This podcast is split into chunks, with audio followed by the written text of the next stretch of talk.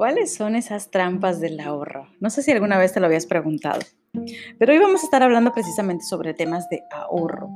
Eh, yo sé que es como el consejo típico que te puede estar dando eh, cualquier familiar cercano. Cuando eres chiquita, los papás es algo que solemos estar diciendo mucho. Tienes que estar ahorrando, por favor, ahorra. Incluso le ponemos un porcentaje, ¿no? Ahorra el 10%. La realidad es que ni tienes que estar ahorrando, solamente hay tres escenarios donde, donde es conveniente ahorrar, ni tiene que ser un 10%. Y el designar un monto para tu ahorro o el decidir si tendrías que estar ahorrando o mejor no, surge como cualquier otra cosa en la vida, primero que nada desde tu claridad. ¿Qué es lo que tú estás buscando ahorita? Necesitas tener esa claridad. Y es la principal razón por la que mucha gente no ahorra en absoluto, porque no sabe para qué quiere ese dinero. Y entonces es mucho más sencillo decir, mejor me lo gasto ahorita, total que el dinero cuando me muera no me lo voy a llevar a ningún lado, mejor lo disfruto, ¿Para qué quiero estarme llenando de dinero? Eh, la vida se vive con experiencias y todo ese tipo de frases que seguramente tú también habrás escuchado para justificar el por qué no estamos ahorrando. La realidad es que la mayoría de la gente que toma ese tipo de decisiones es porque no tiene claridad de qué hacer con su dinero. No sabe exactamente para qué lo quiere. O podemos estar pensando, ya sabes, los, típicos sueños, ¿no? De, pues es que a mí me encantaría eh, hacer un viaje por Europa. Pero pues sí, híjole, nada más puedo estar ahorrando mil pesos al mes o 500 pesos al mes o, ahorro 50 pesos, pues no hay manera, no voy a poder llegar jamás a eso. Y esto es por falta de claridad, nuevamente. Ni sé seguramente a dónde se me está yendo el dinero, ni sé qué podría estar haciendo para generar más dinero. Y probablemente esto surja porque ni siquiera me interesa tanto estar viajando a Europa. No es tanto como mi sueño, es más como que ese... Em, ¿cómo le podríamos llamar? Sueño colectivo, no sé, como, como esas metas que, la sociedad va imponiendo de tipo, ya sabes, tienes que tener tu casa, tienes que tener un auto, tienes que viajar, que a veces tú ni siquiera lo quieres, pero como que lo repiten tanto que dices, pues como que sí tendría que hacerlo, ¿no? Pero dado que no es un sueño tuyo, pues dices, mejor me voy por unos taquitos. ¿no? Me gustan, me hacen más feliz en este momento unos taquitos eh, que ir ahorrando los 100 pesos que me voy a estar gastando en los taquitos para un viaje que ni siquiera me emociona tanto hacer. Entonces, primer paso, primera cosa que necesitamos tener presente, si deseas realmente empezar un hábito de ahorro, es tener claridad de para qué queremos ese dinero. ¿Para qué lo queremos? ¿Por qué voy a dejar de sacrificar una satisfacción inmediata? Que bueno, ya lo vimos en el episodio de ayer, ¿recuerdan? Eh, ¿Por qué voy a dejar de sacrificar una satisfacción inmediata para obtener algún beneficio? Si no sé siquiera qué beneficio. Sería como el ejemplo que les ponía ayer de los niños y los bombones. Oye, no te comas este bombón al ratito regreso y ya te lo comes y a ver si pasa algo, ¿no? Pues el niño va a decir, ¿qué demonios? ¿Por qué te voy a estar esperando si ni siquiera sé qué esperar? Mejor me lo como. Lo mismo ocurre. Pero cuando ya podemos estar visualizando eso que podríamos estar obteniendo, bueno, pues ahí ya tengo criterios para elegir si vale la pena o no vale la pena comer un bombón. Eh, y si no tienes idea de qué te estoy hablando con esto de los bombones, te invito a que escuches el capítulo de ayer, el episodio de ayer, por favor, el episodio número 10. Eh, pero bueno, volviendo al tema del ahorro, primero que nada necesitamos tener claridad. Y hay únicamente tres escenarios donde se vale que ahorremos. Fuera de esos tres escenarios, lo más conveniente no es ahorrar, sino empezar a invertir. Y en otro capítulo te estaré hablando de inversiones. Pero ¿en qué tres escenarios sí se vale estar ahorrando? Escenario número uno, tengo deudas. Y si tengo deudas, entonces lo más conveniente que puedo estar haciendo es empezar a generar algún tipo de ahorro para disminuir el tiempo que me voy a tardar en lidiar con estas deudas. Hablando especialmente de deudas malas, ¿ok? Es decir, esas deudas que no tuvieron que existir nunca, que estás pagándolas tú directamente eh, y, que bueno, ya te comiste todo lo que, lo que aplicaba. Ejemplo de deuda mala. Me fui de vacaciones con mi tarjeta de crédito y no tenía dinero para pagarlo, ¿ok? No solamente lo pagué con mi tarjeta de crédito porque me quería ir de vacaciones, pero no tengo idea de cómo lo voy a estar pagando. Estoy sufriendo cada mes. Bueno, eso es una deuda mala. Y si lo compraste, sobre todo a meses sin intereses, pucha, Lo compré a 12 meses sin intereses. Contras, te fuiste de vacaciones tres días y tienes un año completo para pagarlo. ¿Por qué demonios estás haciendo eso? Ojo con los meses sin intereses, chicos, porque la mayoría de las veces, si tú te atrasas en un pago, vamos a imaginar que pagaste puntualmente el mes 1, el mes 2, el mes 3, pero justo el mes 4 tuviste alguna situación, se te olvidó, se te fue el avión, lo que sea, no, no, no encendió la alarma de tu celular, lo que sea. Pero no lo pagaste oportunamente y lo estás pagando, no sé, vamos a imaginar que tu fecha de pago era el día 10 y lo pagaste el 11, ahí ya valió. No solamente vas a pagar intereses adicionales, que mucha gente dice, Ay, bueno, no importa, pago los intereses de este mes, pero para los próximos meses me pongo mi alarma y los recordatorios y lo que sea. Desde ahí ya valió. Y todo el resto de los meses, aunque los pagues puntualitos, ya perdiste ese beneficio de meses sin intereses. Y esto aplica para el 99% de las em, eh, alternativas de las instituciones que te ofrecen pagos a meses sin intereses. No importa si es tu tarjeta bancaria o si es em, la, tu tienda departamental de preferencia. Para la mayoría, para el 99%, aplica así. Ten presente ese tema. Ahora, entonces, vamos a estar ahorrando, primer escenario para ahorro, para salir de esas deudas en las que me metí. Deudas malas. Claro, ¿por qué dices deuda mala? ¿Acaso hay una deuda buena? Sí, hay deudas buenas y son las que no pagas tú, las que paga alguien más.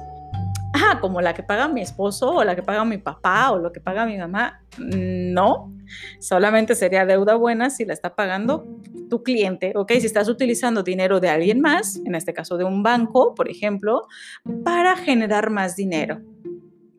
Por ejemplo, si yo estoy sacándonos, imagínense que eh, estoy vendiendo mm, aceites esenciales. Y resulta que estamos en mayo y viene 10 de mayo y sé que es algo que se puede estar moviendo y sacaron una super promoción en esta tienda que vende aceites esenciales. Entonces yo puedo sacar con mi tarjeta de crédito comprar varias de estas promociones, aunque no las venda en este momento, porque sé que las podría estar moviendo aunque pase 10 de mayo, se acaba esta promoción y yo la puedo estar vendiendo un poquito más cara y puedo recuperar mi dinero antes de que pasen los 45 días que tengo para pagar mi tarjeta de crédito. Luego hablamos de tarjetas de crédito, pero tienes que tener muy claro tu fecha de corte, tu fecha de pago. Antes de que pase este periodo de tiempo, yo sé que los puedo estar colocando, los puedo estar vendiendo, liquido mi deuda y obtengo una ganancia perfecto, esa es deuda buena, adelante. Que bueno, ahí le estás liquidando además en tiempo, entonces está perfecto. Así que vamos a estar ahorrando, nuevamente retrocedemos, vamos a estar ahorrando para pagar todas esas deudas malas, lo que no debimos haber hecho, como irnos de vacaciones a 12 meses sin intereses, o comprarnos ese celular o pagar la cenita cuando no teníamos dinero, pero pues es que ya total mañana pagan. Entonces me voy de cena hoy y mañana que paguen, se me olvidó pagar mi tarjeta de crédito y así se va acumulando todo, todo mi superdeuda. Eso es primer escenario. Segundo escenario donde se vale ahorrar para crear tu fondo de emergencia. ¿Qué es el fondo de emergencia? Es un dinero que luego te estaré contando un poquito con más detalle cómo armar un correcto fondo de emergencia, pero básicamente, o que otras personas le llaman colchón de tranquilidad, es tener un dinero disponible para cualquier emergencia, para cualquier eventualidad. Saber que no se va a desestabilizar tu economía en ese mes para hacer frente a esa posible emergencia. Entonces, tienes como un guardadito, podemos decir, que generalmente puede ser en una subcuenta de tu tarjeta de débito o en algún instrumento que te permita acceder a ese dinero de una forma rápida. Em, cuando veamos este capítulo te voy a contar exactamente cómo hacer eso. Si te interesa saber cómo armar un correcto fondo de emergencia, pues por favor déjame comentarios en redes sociales y armamos un capítulo con esto. Lo puedes dejar en tundu.mx, ya sea en, Facebook o en Instagram. Eh, y con todo gusto armamos este capítulo. Pero bueno, sugerencia eh, para el armado de tu fondo de emergencia que tengas entre 3 y 6 meses, puede ser algo interesante. Hay quienes sugieren que tengas hasta un año, sobre todo si eres empresario emprendedor, eh, por cualquier tipo de volatilidad, no sé, ejemplo, pandemia y tienes que cerrar un año. Bueno, pues para eso te podría servir tu fondo de emergencias. Y tercer escenario en el que se vale estar ahorrando es cuando tienes un proyecto en concreto me quiero ir de vacaciones en tal fecha a tal lugar, perfecto, voy a ahorrar para eso. O quiero hacer una remodelación en mi casa, em, que no sé, voy a estar ampliando mi closet o voy a... Eh, pintar la casa o voy a eh, poner un nuevo aire acondicionado, renovarlo, voy a cambiar el refrigerador. Ese tipo de decisiones finalmente pues ahorro para ello. ¿Cuándo quiero cambiar mi refrigerador? No, pues en, en unos tres meses, en unos seis meses. Bueno, pues vamos a ahorrar ahorita para poder estar cambiando ese refrigerador. Vamos a ahorrar ahorita. Entonces, quiero pintar toda mi casa eh, para eh, diciembre. Perfecto, vamos ahorrando desde ahorita para poder estar haciendo toda esa nueva renovación de la pintura de la casa en el mes de diciembre. En esos escenarios únicamente vale la pena estar ahorrando. Quiero comprarme un nuevo auto en dos años. Perfecto, vamos a estar ahorrando, que ahí sí te recomiendo que ese ahorro sea a través de un instrumento de inversión. ¿Por qué? Porque va a ser en un periodo de tiempo un poquito más largo, van a ser dos años. Entonces puedes obtener beneficios, puedes beneficiarte con el bendito interés compuesto. Y eso te puede estar sirviendo un montón. Fuera de eso, cuando son gastos, eh, proyectos eh, un poquito más cercanos, pues genera una subcuenta y ahí sí empiezas a ahorrar. Pero por favor, nunca ahorres sin un propósito. Eh, yo sé que de repente se puso muy de moda el todos los billetes de 20 pesos que caigan en tu vida, mételos en una botella de refresco o todas las monedas de 10 pesos que caigan en tu vida, mételos en una botellita de refresco, una botellita de agua eh, o en un garrafón. Mucha gente tiene su mega garrafón de agua y ahí va colocando todas las los moneditas. Chicos, si no tienes un objetivo claro ni sabes hasta cuándo vas a estar dejando de meter ese dinero, considera que una parte importante de ese dinero está perdiendo su valor ahí. Y si no tiene un objetivo claro, híjole, hasta se te quitan las ganas de estar metiendo ese dinero ahí. Y aquí, en muchas ocasiones, sobre todo los papás, cometemos varios errores con los hijos. Les decimos que tienen que ahorrar. Y entonces les damos el dinero para el ahorro. Y ese ahorro de los peques se convierte casi casi en la caja chica de la casa. Y entonces llega el del agua y, ay, hijita, dame por favor 30 pesos para pagar el agua porque no tengo efectivo. Luego te los repongo. Y el pobre niño ya sabe que no se los vas a reponer jamás. Va a llegar su domingo y le vas a dar exactamente lo que le correspondía el domingo. Chispas, se nos antoja pedir, no sé, una pizza. Híjole, no tengo efectivo. Ay, Peque, ¿me puedes dar el dinero de, de tu cochinito, luego te lo repongo, pero vamos a pedir esto. No hagan eso, por favor, porque están dejándole un mensaje muy claro a, sus peques de, pues, ¿para qué ahorro? Para que mis papás luego se lo vayan gastando como caja chica para lo que vaya surgiendo en la casa. Pónganle un objetivo. Algo que yo suelo hacer em, con mis peques y en los cursos, cursitos que tenemos de finanzas para niños es les pedimos que pongan un dibujo. Ellos, bueno, en los cursos que, que, he estado impartiendo para niños, ellos elaboran sus alcancías, les ponen como unas etiquetas y en la sección de ahorro le ponen un dibujito específicamente para qué va a ser este ahorro. Y ahí dibujan, no sé, su bicicleta, sus patines, su Xbox, no sé, para lo que quieran estar ahorrando. Y ya saben que tienen un objetivo muy claro. Y entonces en muchas ocasiones pues hacen más cosas para generar ese ahorro, que luego podemos estar hablando también del, tema de niños, pero por favor, por favor, por favor, nunca le pagues por tender su cama por hacer su tarea, ¿vale? Esas son responsabilidades que tiene por vivir en tu casa. No cometas ese tipo de errores porque cada vez te va a salir más caro ese chamaco. No, no cometas ese error, por favor, hazlo responsable. Mejor invítalo que vaya emprendiendo que desarrolle algún tipo de, habilidad. Por ejemplo, mis, mis peques venden bolis. Donde vivimos hace un calor del demonio, entonces hacen bolis y los venden por aquí con los vecinos. Y eso les permite tener un cierto ingreso y ellos pueden estar eh, ya disponiendo de cierto dinero. Vamos a buscar algunas alternativas. Eh, en algún momento, bueno, sobre todo pasando el el verano, en época de invierno, empezaron a vender galletitas, que literalmente era ir a Costco, eh, compraban su charolita de galletas y empezaban aquí a, a, venderlos. Y ya obtenían un pequeño margen de ganancia.